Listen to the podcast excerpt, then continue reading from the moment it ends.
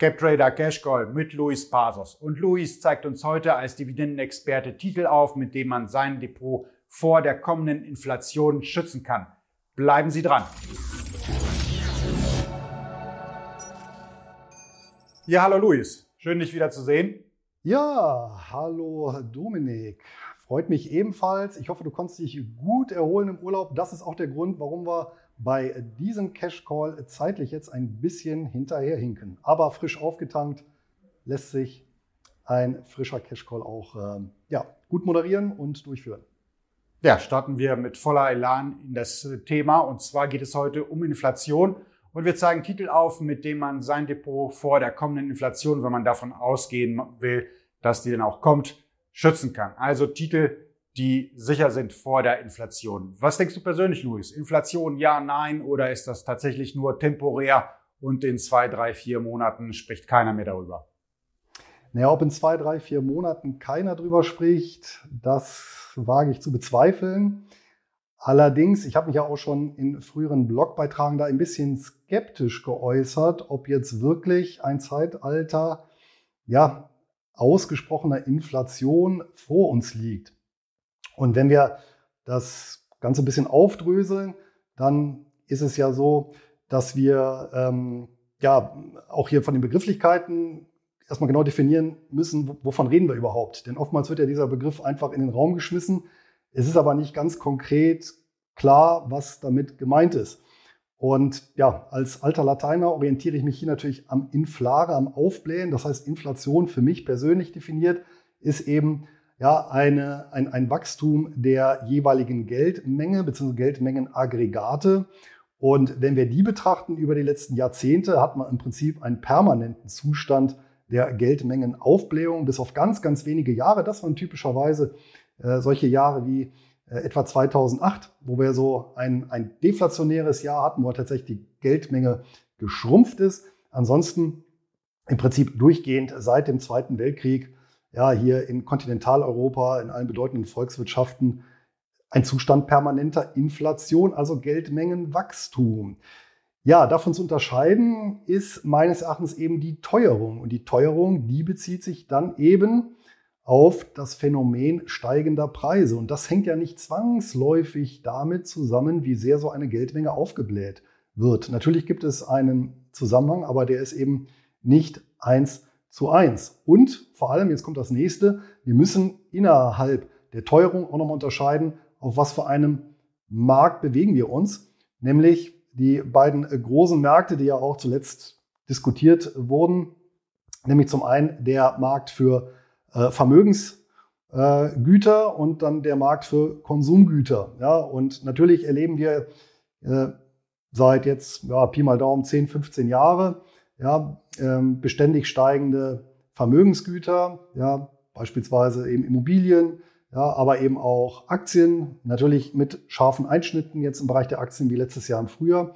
Aber die Tendenz ist klar, ja, während allerdings die Konsumgüterpreise ja, relativ gemäßigt vor sich hindümpeln.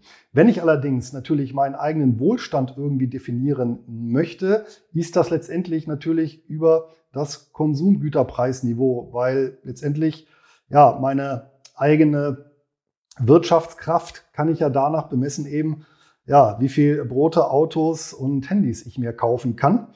Und da sieht es natürlich etwas anders aus im Bereich der Konsumgüterpreise oder sah zumindest anders aus, weil, äh, wie gesagt, die Kurve war sehr, sehr flach. Ja, die, das sogenannte Inflationsziel der Europäischen Zentralbank, der EZB, wurde ja laufend verfehlt die letzten Jahre, ja, so möglichst nah an zwei Prozent Inflation. Und jetzt, ich glaube jetzt zum vergangenen Monat, hatten wir den, nach, ich glaube, zehn Jahren das erste Mal den Fall, wo jetzt die Inflationsrate, also gemeint ist hier eben der Verbraucherpreisindex des Statistischen Bundesamtes und der bezieht sich eben auf Konsumgüterpreise. Ja, ich glaube jetzt zuletzt bei 2,5 Prozent lag, was er eben zuletzt vor einer Dekade eben das letzte Mal der Fall war. Ja. ja. Du bist aber ein bisschen vorsichtig bei der ganzen Einschätzung. Also eine Variable hast du nicht aufgezählt und zwar die Umlaufgeschwindigkeit. Ja, du hast vollkommen recht, wenn die äh, Zentralbanken aufs Knöpfchen drücken und Geld drucken, Geldmengenwachstum, ja, das ist Inflation, vor allem in der österreichischen Schule. aber die Umlaufgeschwindigkeit, die hat ja enorm abgenommen. Deswegen ja. kommt das meines Erachtens nicht zu den Teuerungsraten, die du dann hättest beobachten müssen, äh, sobald die Druckerpresse läuft. Aber du hast bestimmt die Häuserpreise in den USA mitbekommen, oder? Nein, in den USA, also ja, indirekt natürlich, aber ähm, vor allem auch hier in Deutschland. Wobei wir hier natürlich auch nicht vergessen dürfen, bis eben Ende der 2000er Jahre hatten wir hier in Deutschland, und zwar fast durch alle Regionen, ähm, oder ist eine Phase zu Ende gegangen äh, von 20 Jahren sinkenden Immobilienpreisen, also selbst in München. Ja, also ähm, und da kann man natürlich jetzt auch gut argumentieren, naja, es ist natürlich ein bisschen Nachholeffekt dabei. Auf der anderen Seite, äh, klar, ähm, hat natürlich die Gelddruckerei in Anführungsstrichen, äh, wird Effekte haben und spült natürlich auch dann die Kurse von Aktien oder eben Häuserpreise nach oben. Das haben wir ja letztes Jahr sehr schön gesehen. Ich glaube, am 19. März war es, wo die FED sinngemäß gesagt hat, äh, wir tun alles, äh, um die Märkte zu stabilisieren. Und das war ja der Wendepunkt, wo es dann wirklich scharf nach diesem V-förmigen äh, oder nach dem Fall dann V-förmig wieder nach oben ging. Ja. Aber wie gesagt, aber das sind ja eine Schwalbe macht aber eben noch keinen Sommer, ja, und eben eine Geldmengenaufblähung auto, nicht automatisch Inflation. Und ähm, der eine Punkt ist ja Inflation, wenn wir so eine schleichende Inflation haben, also das, was wir jetzt schon lange haben, sprich ja, so stagnierende oder ganz leicht steigende Konsumgüterpreise.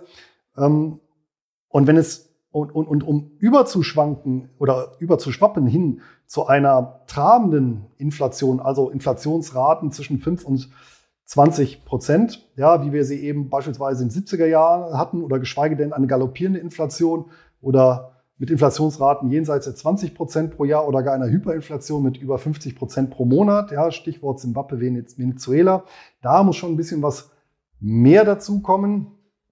Und dann haben wir natürlich schon irgendwo so eine zerrüttete Währungsordnung. Aber ein ganz springender Punkt, der meines Erachtens ähm, nicht ausreichend gewürdigt wird, ist eben der Punkt Demografie. Und wenn man sich eben vor Augen führt, dass wir hier in Deutschland ja die letzte wirklich ja, ähm, äh, trabende Inflation, also mit, mit ja, zweistelligen Inflationsraten in den 70er Jahren hatten, das war ja auch nicht unbedingt ein Zufall. Warum? Weil diese 70er Jahre waren genau der Zeitraum, als die Babyboomer, ja, die in den 50er Jahren geborenen, erwachsen wurden, ja, und letztendlich eigene Haushalte gegründet wurden, ähm, Autos, Fernseher, äh, Telefone etc. nachgefragt haben.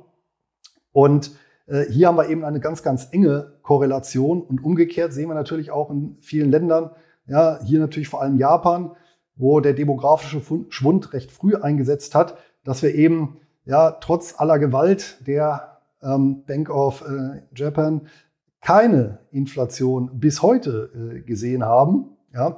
Und wenn man sich dann eben vor Augen führt, dass wir hier in Deutschland jetzt auch in das Jahrzehnt eingetreten sind, wo die Erwerbsbevölkerung erstmalig in der Geschichte ähm, abnehmen wird, wenn jetzt nicht irgendwelche ganz besonderen Effekte eintreten, dann mag ich persönlich noch nicht so ganz an eine, ja, wie heißt es schön, nachhaltige äh, Inflation hier in Deutschland glauben. Es könnte durchaus sein, ja, dass wir eher ein gegenteiliges Szenario das, sehen. Ich meine, das Video wird äh, schlecht altern. Ich glaube, wie die Amis das sagen. Also ich zeig dir das mal in einem oder eineinhalb Jahren. Ähm, das ist ja ein globales Phänomen, die Inflation. Ich glaube, das ist nicht nur auf Deutschland begrenzt. Und die Häuserpreise in den USA habe ich ja angesprochen. Du hast ja zwei Effekte, die da zusammentreffen. Zum einen die Nachfragesteigerung durch äh, Flucht der Stadtbevölkerung aufs Land und die ja. Inputkosten. Ne, die bauen ja vorwiegend mit Holz und äh, Holzlambar ist ja so durch die Decke gegangen, dass die Inputkosten bei den Häusern, ich meine irgendwie so 25 oder 30 Prozent nach oben gegangen sind.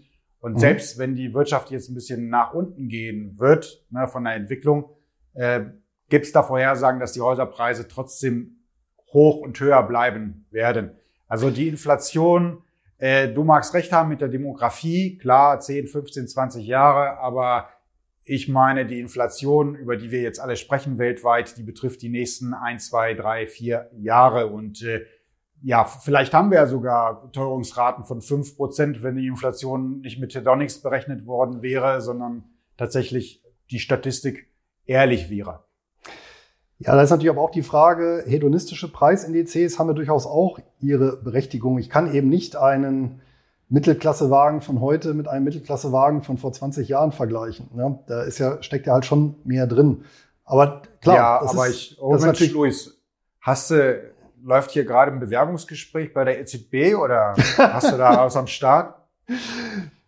Nein, aber äh, nicht automatisch alles, was äh, kritisiert wird, muss ja unbedingt richtig sein. Und äh, natürlich ist es immer dann auch eine Definitionsfrage.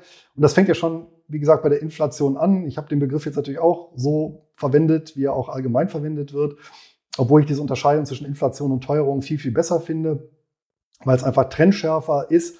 Und natürlich habe ich jetzt erstmal meinen Blick auf Deutschland gerichtet, ja, wo natürlich noch weitere Herausforderungen auf die Volkswirtschaft warten, die eher deflationär wirken.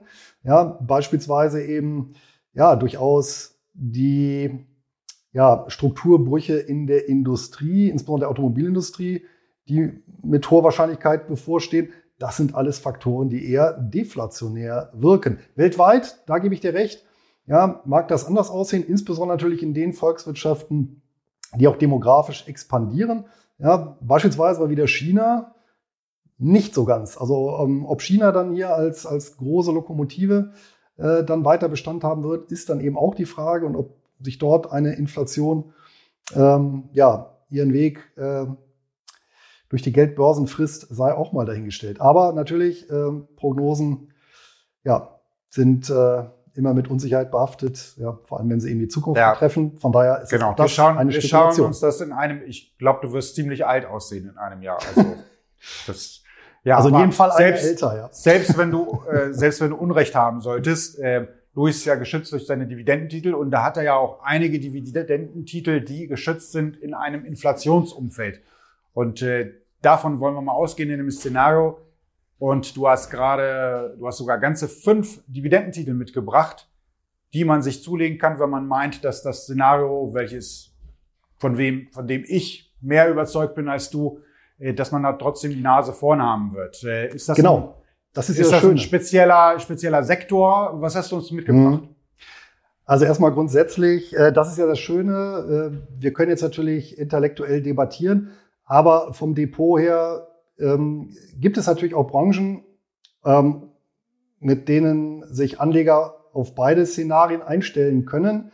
Ja, und das sind natürlich Branchen, die über eine Preissetzungspotenz verfügen. Ja, und ähm, vor dem Hintergrund habe ich mir überlegt, naja, was ist so eine prädestinierte Branche? A, ja, solide Dividendenzahler, möglichst seit langer, langer Zeit.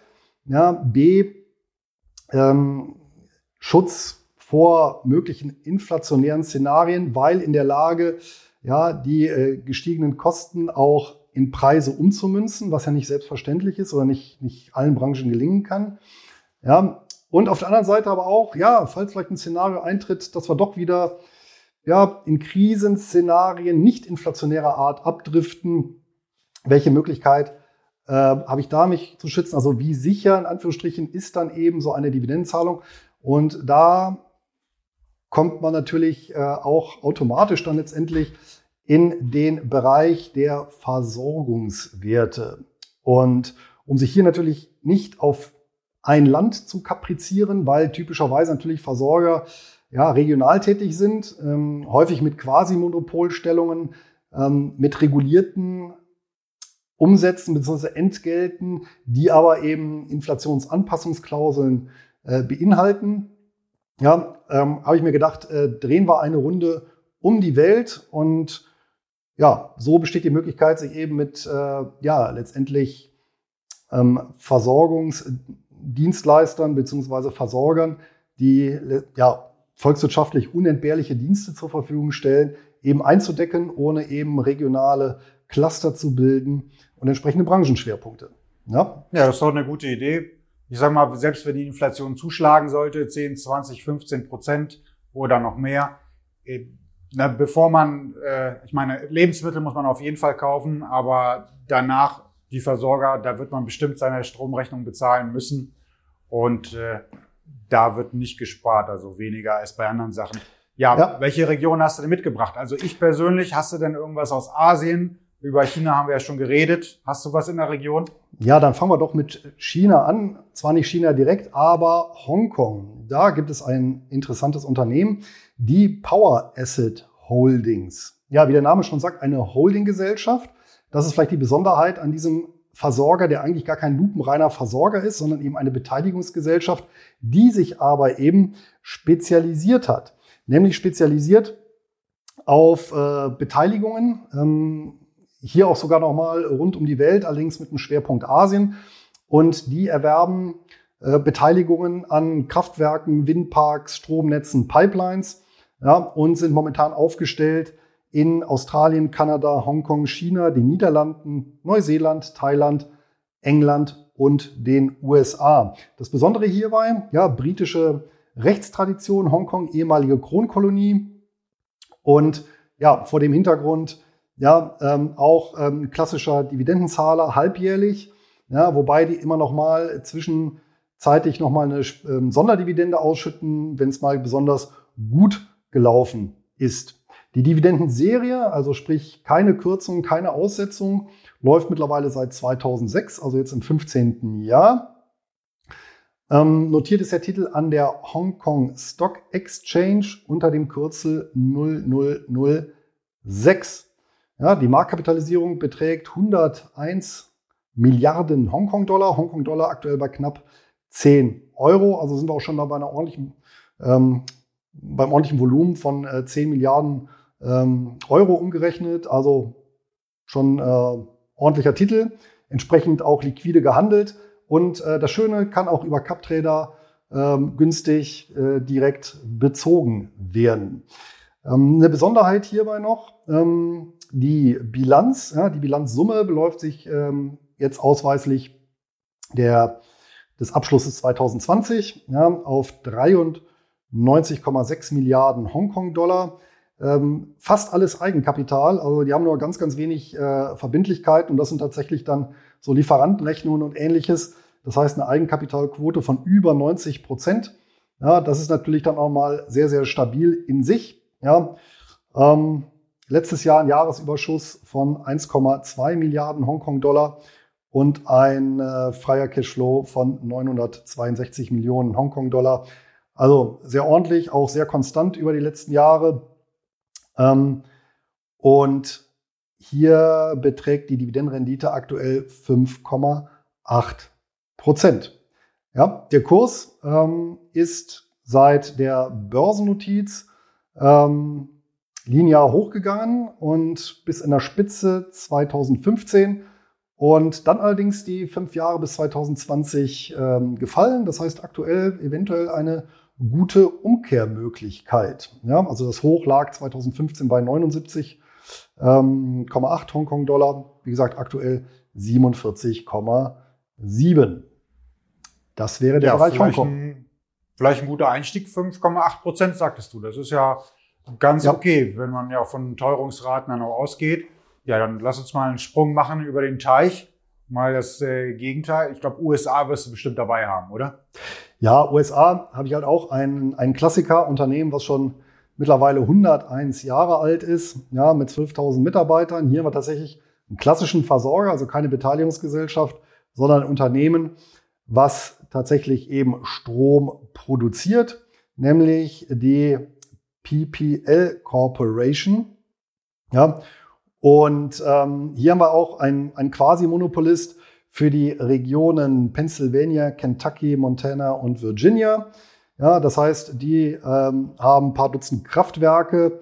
Ja, ähm, hier tatsächlich äh, Kohle, Gaskraftwerke, also Kohle- und Gaskraftwerke, sowie auch ähm, ein Kernkraftwerk. Ja, dazu gehört dir noch einiges an Netzinfrastruktur in den jeweiligen Bundesstaaten und ja, wie sehr, sehr viele Versorger ähm, schwenken auch die um und investieren einen Teil der freien Mittel eben in ähm, ja, Windparks, ähm, Wasserkraftanlagen, ähm, Solarparks etc. Ja, die äh, PPL Corporation äh, in New York handelbar über das Kürzel PPL, ja, auch bei euch besonders günstig zu erwerben. Ähm, ein Cent pro Aktie, ähm, auf den Tisch des Hauses, beziehungsweise ich glaube mindestens zwei Dollar sind es dann. Aktuelle Kurs knapp 28 Dollar, Marktkapitalisierung knapp 22 Milliarden US-Dollar. Klassischer Quartalzahler, wie so viele in den USA. Ja, ähm, Dividendenrendite aktuell 5,9 Prozent. Dividendenserie seit 1999. Ja, nicht äh, gesenkt, nicht ausgesetzt. Also mittlerweile im 22. Jahr. Ja, der Kurs hat ähm, seit den 90er Jahren eine schöne Parabel, also den rechten Teil davon hingelegt, also schön steil ansteigend, bis äh, 2007. Da war tatsächlich auch bisher der Höchstkurs bei 48,61 US-Dollar, also Weltfinanzkrise. Ähm, konnte sich nicht mehr erholen auf den Kurs und ja, aktuell bei knapp 28 Dollar. Äh, hier sieht die Bilanz natürlich ein bisschen anders aus, dann eher versorgertypisch. Ja, ähm, Jahresabschluss 2020 äh, knapp 48 Milliarden US-Dollar äh, Vermögenswerte, Eigenkapital 11,6 Milliarden, das heißt eine Eigenkapitalquote von 24 Prozent. Satter Jahresüberschuss von 1,5 Milliarden US-Dollar auch in 2020, also auch in einem, in einem, in einem Krisenjahr. Ähm, aber das ficht ja so ein Versorger nicht besonders an und äh, auch einen riesigen Cashflow erwirtschaftet von 2,7 Milliarden Dollar.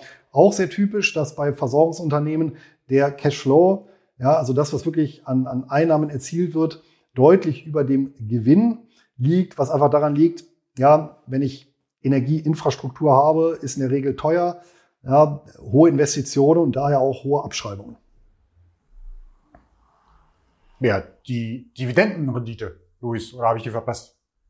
Habe ich nicht gesagt? 5,9 Prozent. Nee. Also 5,9. Ja. 5,9? Richtig. War mal kurz drüber. Ja, Mensch, vielleicht war ich auch gerade Black, äh, war geistesabwesend. Müssen wir uns mal anschauen.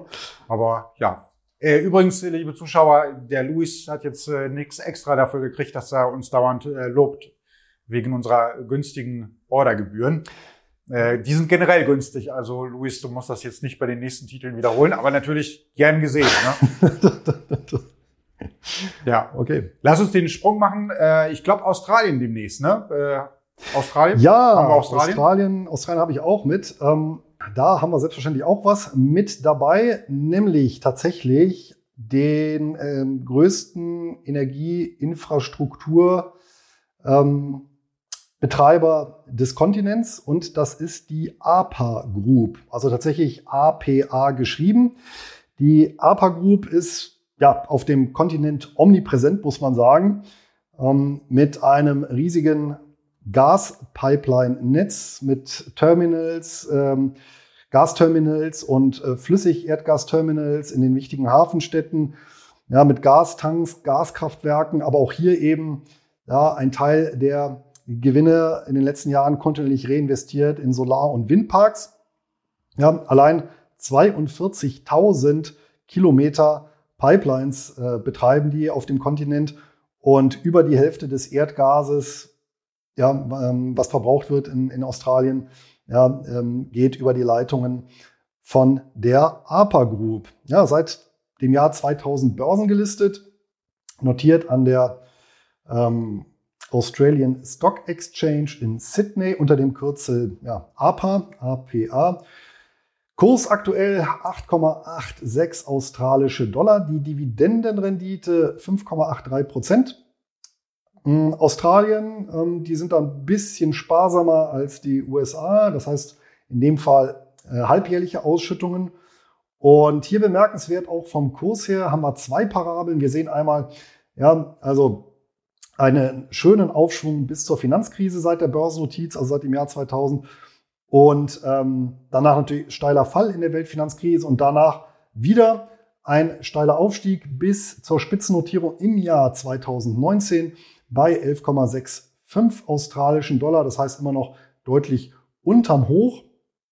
Und in der Bilanz stehen 17 Milliarden australische Dollar drin. Übrigens, diese muss man sich äh, für diejenigen, die selber recherchieren, selber so ein bisschen zusammenzimmern weil bedingt durch die Rechtsstruktur als äh, Staple Security, wenn mich das nicht täuscht, ähm, haben die mehrere Untergesellschaften, in dem Fall Trusts, die aber nicht äh, konsolidiert bilanziert werden. Das muss man also tatsächlich per Hand machen. Also in Summe 17 Milliarden australische Dollar Bilanzsumme. Ja, davon Eigenkapital 3,3 Milliarden australische Dollar, also 19 Prozent Eigenkapitalquote. Ist jetzt nicht üppig, aber für so einen Versorger mit so einer Monopolstellung denke ich auch durchaus vertretbar. Umsatz ähm, im, in der vergangenen Berichtsperiode 2,7 Milliarden australische Dollar und ähm, Jahresüberschuss, der war ein bisschen bescheiden mit 317 Millionen. Ne? Allerdings auch hier hohe Abschreibungen ähm, und daher ein Cashflow von 1,2 Milliarden australische Dollar. Übrigens der australische Dollar aktuell, ja, ähm, beziehungsweise 1,58 australische Dollar, ein Euro beim US-Dollar momentan 1,19 Dollar gleich ein Euro. Und weil du vorhin sagtest, dass man das nicht immer erwähnen muss, dass ihr äh, günstig seid bei Auslandsbörsen, ist in dem Fall doch ein Stück weit berechtigt, weil wir nun ja jetzt doch einige exotische Börsen dabei haben. Ähm, sprich, dazu gehört ja schon Australien, Hongkong und wir werden gleich sehen, Singapur ebenso. Und äh, hier muss man sagen, habt ihr natürlich schon einen deutlichen Preisvorteil gegenüber anderen nicht so international aufgestellten Brokern, wo eine entsprechende Position schon ja, deutlich vierstellig sein muss, damit sich das auch rentiert von den Gebühren her. Ja, ich betone noch einmal, da ist kein Geld geflossen in Richtung äh, Luis. Das ist äh, ja, ich wusste nicht, dass das anspricht, aber gut zu ja. hören. Aber du hast auf jeden Fall recht. Da haben wir die Nase vorn, als auch generell nicht nur bei uns oder äh, auch bei der Konkurrenz. Man sollte ja solche Aktien dann auch immer an der Heimatbörse kaufen, denn der Spread, wenn man die irgendwie in Frankfurt oder Stuttgart kriegt, der geht doch schon äh, sehr weit auseinander. Zumal der Wert, der hat sich ja richtig toll angehört, größter Versorger in, äh, auf, dem, auf dem Kontinent. Das äh, hat einen schönen Klang. Das hat einen schönen Klang und du sprichst einen wichtigen Punkt an, richtig. Ähm, in der Tat äh, erreichen mich auch immer wieder Leser, Zuschauer, Hörer, die dann sagen, na ja, äh, warum, ich kann auch den, äh, den Wert beispielsweise in Frankfurt kaufen oder sonst wo, weil viele der großen Unternehmen haben tatsächlich so eine Zweitnotiz am deutschen Börsenplatz. Ich persönlich bin immer ein Freund davon, an der Heimatbörse zu kaufen. Warum? Weil das die liquideste Börse in der Regel ist. Ja, das heißt, hier habe ich die beste Chance auf eine faire Kursstellung und vor allem auf ja, eine laufende Handelbarkeit. Das ist tatsächlich bei Auslandsbörsen, also aus Sicht des jeweiligen Unternehmens, ja, an, an Zweit- oder Drittmarktplätzen nicht immer der Fall. Und von daher ähm, immer meine Empfehlung, ja, gerade wenn ich es für einen kleinen Kurs machen kann, also sprich kleinen Preis ordern kann, immer die Heimatbörse bevorzugen. Absolut. Das äh, sollte eigentlich jeder beachten. Das ist ja. jetzt nicht die Welt, die man da noch zusätzlich an Rendite äh, generiert, aber über die Jahre läppert sich das, wenn man in Frankfurt 2 oder in Stuttgart tätig werden würde bei solchen Werten. Äh, du hast äh, erwähnt, der Wert hatte auch ein bisschen Solarkraft, Windkraft. Da fällt mir das Stichwort ESG ein. Bist du da politisch korrekt unterwegs? Äh, schaust du darauf, dass das möglichst groß ist bei den Versorgern oder nimmst du da auch mit Kernkraftwerken 100 Prozent an? Naja, ich habe ja selber auch äh, die PPL Corporation im Depot, also ordentliche Kernkraft. Passt schon. Ja, ja. Hauptsache die Dividende stimmt. Nein, okay. Jetzt gibt's böse, äh, böse Kommentare gleich. Pass auf. Äh, ja, der nächste Wert. Ja, bleiben wir im angelsächsischen Raum. England wirst du dann wahrscheinlich auch dabei haben. Ja, man möge es mir nachsehen nach dem Achtelfinale, aber ich habe trotzdem noch einen englischen Wert äh, da mit äh, reingenommen. Und zwar einen Wert, den wir einer ganz besonderen äh, Frau äh, verdanken, nämlich Margaret Thatcher. Denn äh, Dominik, äh, wie du ja vielleicht weißt, ähm, war ja England, bis sie ja an die, an die Regierungsmacht gekommen ist, durchaus ja eine Volkswirtschaft, die völlig verkrustet war, wo es viele gerade nach kommt jetzt kommt jetzt kommt jetzt wieder so eine Quizfrage. Nein, Kohlekraftwerke oder irgendwie so. Okay, alles gut. nee, mach, kommt mach weiter. Quizfrage. Nein, aber es ist eine Tatsache. Es wurde tatsächlich nach dem Zweiten Weltkrieg äh, wurde viel ähm, wurden viele Unternehmen vergesellschaftet, gerade auch im Bereich Energie, Infrastruktur und Versorgung. Und Margaret Thatcher hat das Ganze ja, ja ähm, wieder aufgedröselt. Ja, und in dem Zuge ähm, hat sich äh, im Prinzip ab, dem, ab den 80er Jahren dann Reprivatisierungen ergeben von Versorgungsunternehmen. Ähm, und ein oder der, der ehemalige schottische und ehemalige südenglische Monopolist, die haben sich dann zusammengeschlossen, nämlich unter dem Titel heute SSE PLC, also Scottish and Southern Energy. Also ganz klassischer Energieversorger, ja, ähm, eben für Privat- und Geschäftskunden in Großbritannien und Irland. Eine Besonderheit des Unternehmens ist, dass ähm, die tatsächlich der größte integrierte Energieversorger sind auf der Insel und auch einer der größten Produzenten der sogenannten erneuerbaren Energien. Ja, und darüber hinaus der zweitgrößte Gas- und Stromanbieter im Vereinigten Königreich. Ja.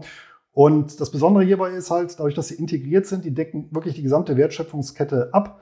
Die haben tatsächlich ein eigenes Gasgeschäft noch. Das heißt, äh, im Atlantik äh, wird gefördert, transportiert, gespeichert.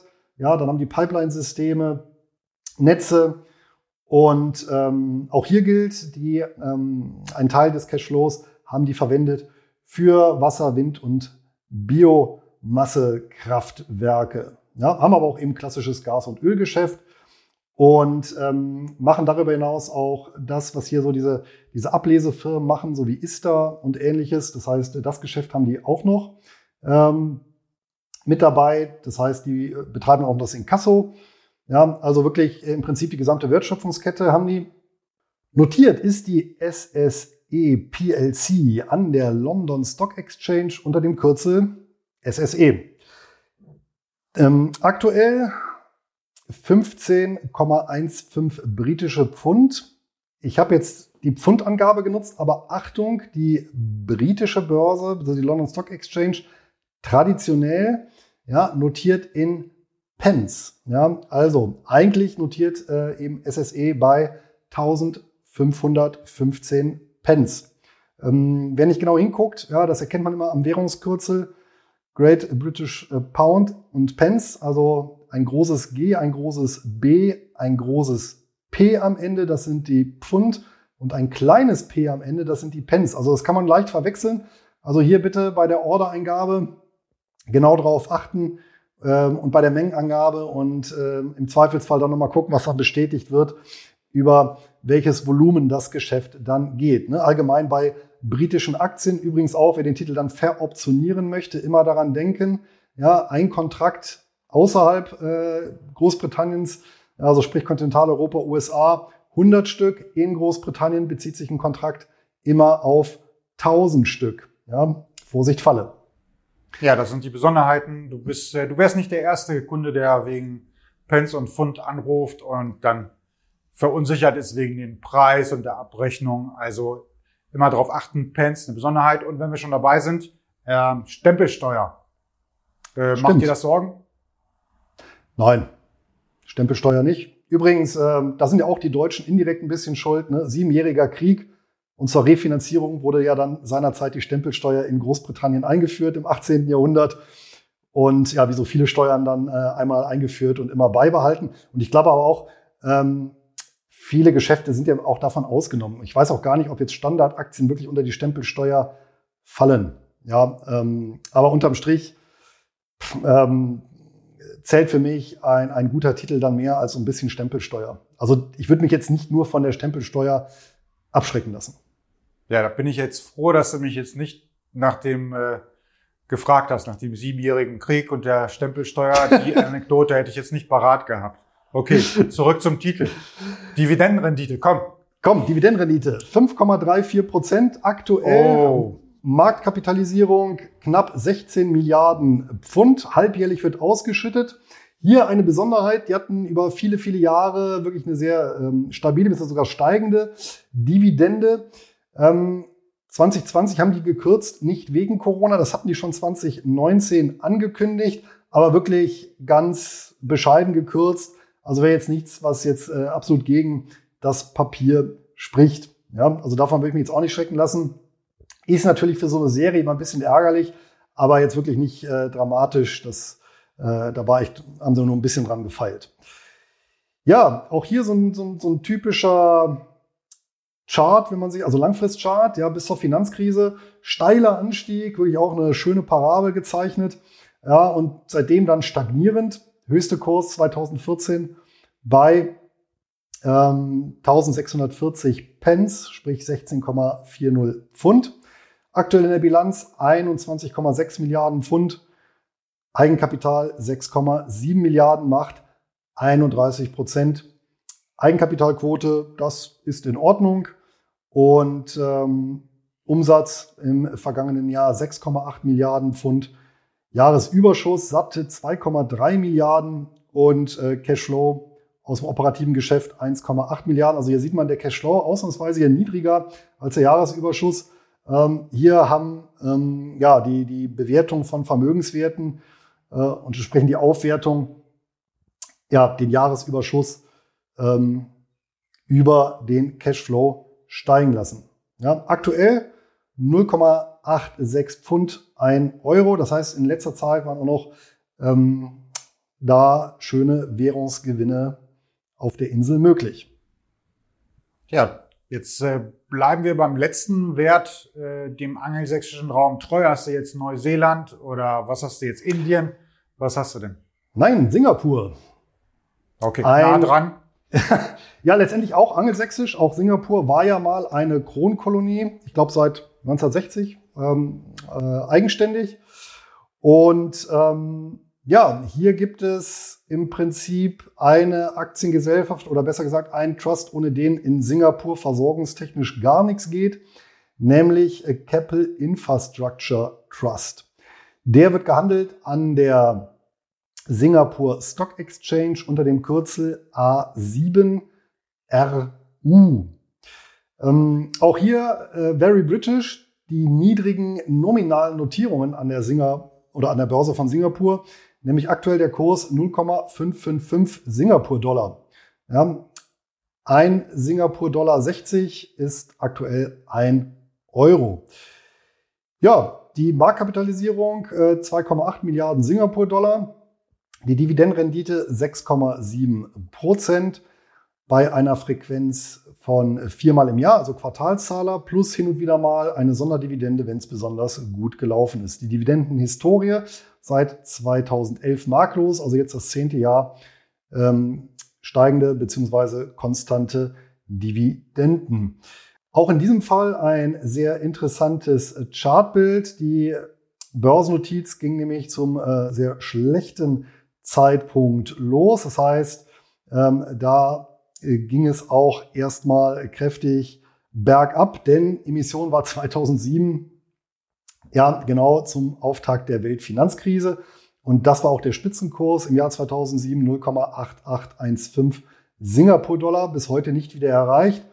Ähm, letztendlich bewegt sich der Titel ähm, seit äh, 2013 bis heute, also letzten acht Jahre, in einem sehr engen Band.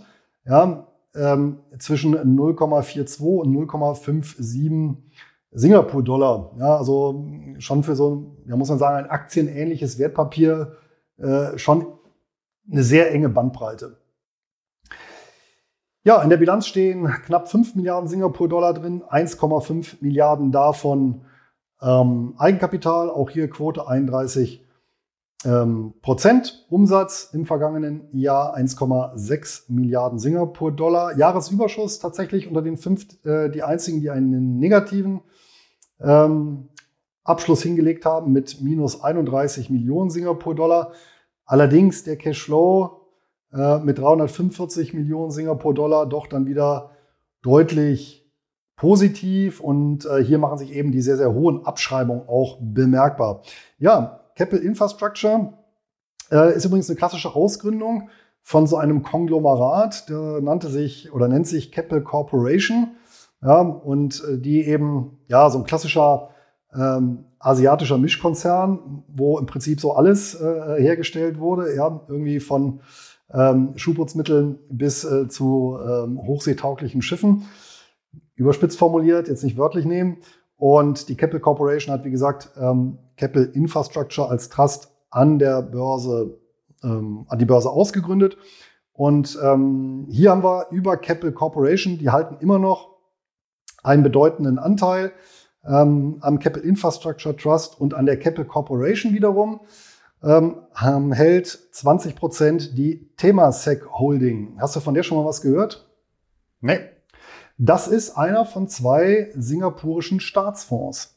Ja, das heißt, ähm, hier habe ich im Prinzip den Stadtstaat selber mit drin sitzen und die haben insgesamt zwei, ähm, mehrere hundert Milliarden US-Dollar schwere Staatsfonds. Und ähm, ja, von daher, die sind ja im Prinzip auch nochmal dahinter als quasi Backup. Und ja, in Summe ist ähm, der Capital Infrastructure Trust in drei Bereichen tätig. Zum einen eben Gasversorgung. Ja, dazu betreiben die eben Gaskraftwerk in Singapur.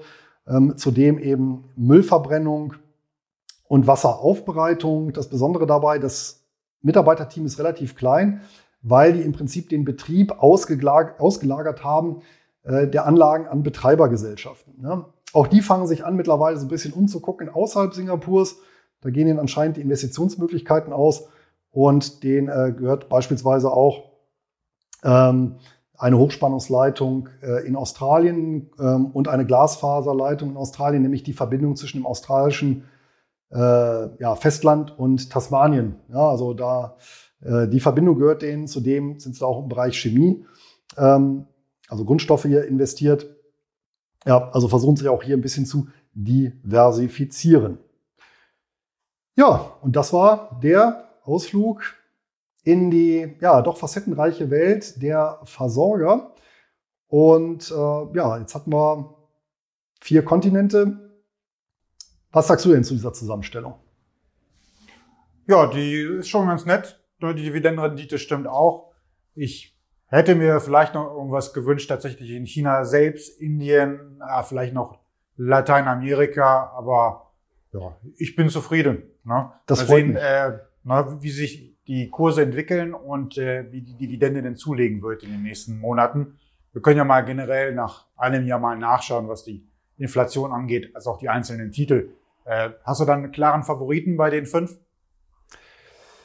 Also ein klarer Favorit ist, ist immer schwierig. Ja, ich persönlich finde halt die Power Asset Holdings aus Hongkong sehr interessant, durch dieses Beteiligungsmodell. Ja, aber man kann natürlich für jeden jetzt wieder noch andere Pros und Kontras abwägen. Ja klar, da kommen Wechselkurse ja. ins Spiel, dann kommt die Ja, Hongkong natürlich der, der politische ne? Einfluss. Ähm, ja, dann kann man natürlich auch andere, man kann natürlich auch dem, dem, dem ganzen, sag mal, Konstrukt natürlich entgegnen, naja, was ist, wenn die Politik sagt, angesichts äh, steigender Inflationen, äh, wir begrenzen die Versorgertarife, um die Bevölkerung zu entlasten, muss man aber halt eben sagen, war halt in der Vergangenheit eher nicht der Standard. Also wenn, dann wären andere Preise begrenzt, aber nicht die der Infrastruktur, weil das natürlich auch äh, massive Konsequenzen nach sich zieht. Aber gut, ist auch nicht ausgeschlossen, dass dann eben die Preisregulierung zu Lasten der Versorger gehen. Auch das ist möglich. Äh, eher weniger vermutlich in Singapur, weil da ja die, die, der Staat selber mitverdient. Ja, ähm, klar, auf der anderen Seite eben auch eine, ist das eine politische Branche. Und wir haben ja gesehen, was eben ein Seebeben im, äh, vor der Küste Japans auslösen kann. Äh, da werden halt hier in Deutschland einfach mal mit dem Fingerschnippen ja, zig Milliarden an Börsenkapitalisierung ähm, von hiesigen Versorgern vernichtet. Ja, von daher war auch meine Überlegung, verteilen auf mehrere, ja, hier beispielsweise fünf, ja, in unterschiedlichen Regionen, unterschiedlichen Währungsräumen, ja, mit unterschiedlichen Schwerpunkten. Und ähm, vielleicht zum Abschluss noch, ein Punkt, den ich mir rausgesucht habe, nämlich ähm, es gibt ähm, basierend auf Zahlen von Robert Schiller und Kenneth French, also so Finanzmarktforschern äh, aus den USA, die mal geguckt haben. Es gibt ja valide Börsendaten in den USA seit 1926 und historisch war es tatsächlich so, dass klassische Value-Titel, wo ja Versorger genau reinpassen, ja, da gehören ja dazu, äh, gerade in inflationären Szenarien ähm, profitieren. Ja, und gerade bei, je höher die Inflation ist, desto mehr profitieren Value-Aktien gegenüber ja, Wachstumsaktien. Das heißt, die haben dort errechnet, bei einer Inflationsrate, wenn die zwischen zwei und fünf Prozent liegt, liegt die Outperformance, einfach historischer Durchschnitt, ja, bei 7,6 Prozent, steigt die Inflation über fünf Prozent, dann steigt die Outperformance auf 11,8 Prozent pro Jahr. Das ist natürlich schon erheblich. Und ähm, ein äh, Punkt aber natürlich noch, sollte man natürlich in so ein Szenario einer galoppierenden Inflation kommen, egal jetzt in welchem Land, dann ist das in jedem Fall schädlich für eine Volkswirtschaft, weil dann einfach das, äh, ja, muss man sagen, das, das, das Preisgefüge so sehr auseinandergerissen wird und ähm, ja, das fein austarierte Vertragsgeflecht, dass das auf jeden Fall schädlich ist. Und das belegen ja auch die Phasen hoher Inflation, ja, international auch in den 70er Jahren, war ja ein schlechtes Börsenjahrzehnt. In den USA haben sich die Kurse real, nicht nominal, aber real halbiert. Ja, und auch wer 1919 in Deutschland Aktien gekauft hat, um sich dann vor der Hyperinflation bis 1923 zu schützen, der hatte auch massivste Schwankungen auszuhalten und ist auch erstmal ähm, real mit einem Minus aus dem Ganzen rausgekommen. Allerdings, wer es dann weitergehalten hat, konnte dann sein Vermögen ja ähm, langfristig dann erhalten, ja, und natürlich dann auch langfristig wieder mehren. Ne? Aber es ist kein automatischer 1 zu 1 Schutz. Das muss man halt eben auch dazu sagen. Und dann habe ich noch einen interessante, interessanten Beitrag gelesen von Michael Kepler von Kepler Asset Management, also ein Deutscher, der tatsächlich zu den renommierten Vermögensverwaltern in den USA gehört. Der hat auch nochmal betont, dass eben in zwei Dritteln der Zeit klassische Value-Titel die Wachstumstitel schlagen. Und jetzt eben in den letzten zehn Jahren haben wir eben eine deutliche Unterperformance der Value-Titel, also zum Beispiel eben auch der Versorger erlebt. Und er geht jetzt tatsächlich auch von einer Renaissance aus, ähm, auch unabhängig jetzt von der Inflation, äh, da nach wie vor noch Wachstumstitel 2,7 mal so teuer wie Value-Titel bewertet sind. Von daher, ja, für viele Szenarien, denke ich mal, ähm, ist so, oder für viele Szenarien lohnt sich ein Blick auf Versorgungswerte und gegebenenfalls, ja, eine Investition bzw. Streuung im Depot, wobei ich auch hier nochmal betone, in, äh, ich bin selber in den Bereich investiert und auch in die hier genannten ähm, weitgehend. Und ja, von daher Interessenskonflikt nicht auszuschließen, allerdings bei den Marktkapitalisierungen dürfte sich der Cash Call und dessen Einfluss auf die Kursbildung in Grenzen halten. Ja, hängt davon ab, wie viele Zuschauer du jetzt gerade davon überzeugt hast, mal zu diversifizieren. Ist ja nicht verkehrt, mal die eine oder andere Tesla-Aktie zu verkaufen und ein bisschen äh, Risikostreuen zu betreiben. Ja, nächstes Mal, Luis, äh, da geht's dann nach Venezuela. Da schauen wir uns dann venezuelanische äh, Betreiber an, ganz hohe Dividendentitel. Ja, Inflations äh, ja, geübt. Auf jeden Fall. Die Economic School of Caracas ist ein würdiger Nachfolger der Economic School of Zimbabwe und ja, ist natürlich bitter für die Bevölkerung und äh, tut mir selber leid, was für ein Exodus das Land erlebt. Zumal ich selber, ähm, hatte ich neulich auch mal einen Beitrag geschrieben, ähm, auch Verwandte habe, die in den, und Freunde, die in den, den 80er, 90er Jahren nach Venezuela ausgewandert sind, weil gegenüber Spanien dort die wirtschaftlichen Aussichten so hervorragend waren. Und die haben immer begeistert in den Sommerferien, wenn sie dann wieder in Spanien waren, erzählt von dem Land und von den tollen Perspektiven. Und ja, aber so ist das. Ja, wenn die Sozialisten und sei es eben auch die demokratischen Sozialisten hier in die Wüste geschickt werden, dann wird halt der Sand knapp. Ja, in dem Sinne, Luis, damit schließen wir die Sendung und äh, nächstes Mal geht es auch wieder um tolle Dividendentitel, die du uns mitbringst. Vielleicht haben die Zuschauer ja irgendwelche Anregungen und Ideen. Einmal kurz in die Beschreibung reinschreiben. Äh, der Luis liest da bestimmt drüber. Ja, auf jeden Fall. Hat mich gefreut und ich äh, lese tatsächlich ähm, alle E-Mails, alle Kommentare. Wer Anregungen hat, gerne an mich oder auch an CapTrader. Und dann finden wir sicherlich wieder eine schöne Zusammenstellung für den nächsten Cash Call. Bis dahin alles Gute. Tschüss.